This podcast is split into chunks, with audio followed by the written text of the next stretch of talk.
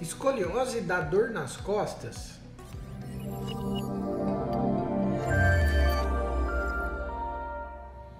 Oi, meu nome é Antenor Mazui, eu sou ortopedista, cirurgião de coluna e sim, escoliose pode dar dor nas costas sim, mas na maioria das vezes a escoliose não dá dor, principalmente nas adolescentes, que é a faixa etária mais comum de se aparecer, se desenvolver escoliose, ela geralmente não vem acompanhada de dor. Mas ao longo dos anos, se a pessoa que tem escoliose não trabalha alongamento, fortalecimento, exercício físico, não trabalha a sua coluna com fisioterapia, com exercícios específicos, isso pode levar a dores ao longo da vida.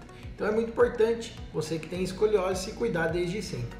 Eu costumo dizer que quem tem escoliose tem que cuidar da coluna mais do que quem não tem para que isso não traga problemas no futuro.